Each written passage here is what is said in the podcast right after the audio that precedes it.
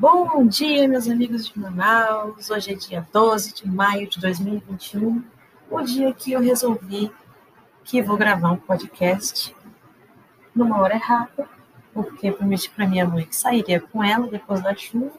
Para quem não sabe, hoje de manhã, aqui em Manaus, dia 12 de maio, está chovendo pentas. E aproveitei esse momento de chuva para ficar fazendo coisas aleatórias, no caso, estudando, né?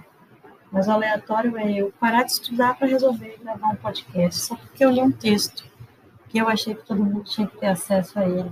O trecho eu achei incrível. Na verdade, sou uma pessoa emocionada que acha tudo incrível. Qualquer besteira eu acho incrível.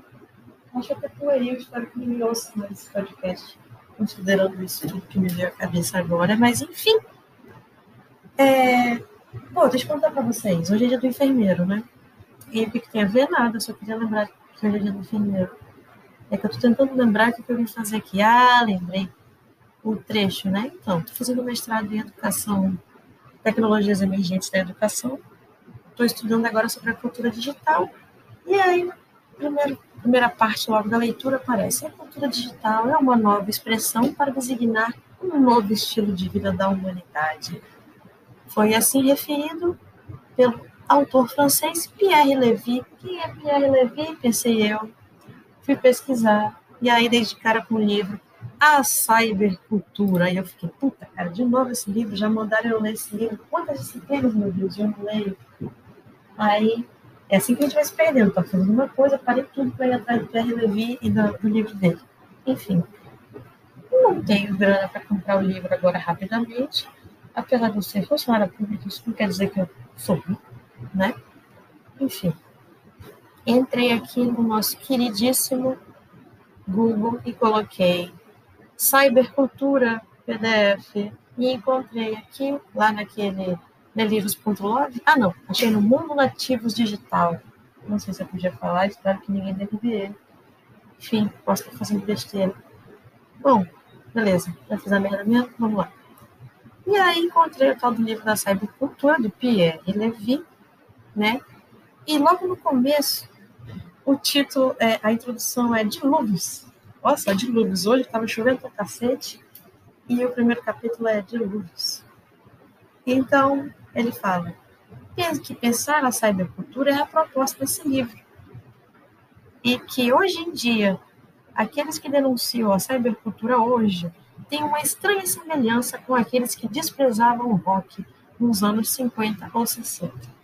O rock era anglo-americano e tornou-se uma indústria. Isso não o impediu, contudo, de ser o porta-voz das aspirações da enorme parcela, de uma enorme parcela da juventude mundial. Estou me engasgando com minha própria bala. Mas eu sei ler, gente. Confia. Enfim, continuando. Também não impediu muitos. Quê? Fui parar, viajei aqui. É, vamos voltar? Contudo, isso não impediu, contudo, de ser o porta-voz das aspirações de uma enorme parcela da juventude mundial. Também não impediu que muitos de nós nos divertíssemos ouvindo ou tocando juntos essa música. A música pop dos anos 70 deu uma consciência a uma ou duas gerações e contribuiu para o fim da guerra do Vietnã. É bem verdade que nem o rock nem a música pop resolveram o problema da miséria ou da fome do mundo, mas isso seria razão para ser contra? Ele está falando aqui sobre o pessoal que sobre os críticos ferrenhos contrários à cybercultura, como se ela ainda pudesse ser parada. É, que fazendo disciplina de algumas disciplinas à noite na geografia, não faço geografia, só a gente vai fazer muita coisa, mas não está não vou continuar. Mas isso é um segredo que fica entre nós. Enfim. E no debate em algumas aulas, é, eu tenho visto é, encontrar colegas que são altamente contra. Então, eu tive um que fez um discurso assim, forte. Ele falou assim: na minha escola, na minha sala de aula, eu não deixo tratar tecnologia. Eu não deixo que nada, nada se equipara ao papel do professor na louça. Ele não está errado, ele está certo. O que está errado ele vai entender que a tecnologia chegou e não vai deixar de, de, de se sala de aula dele.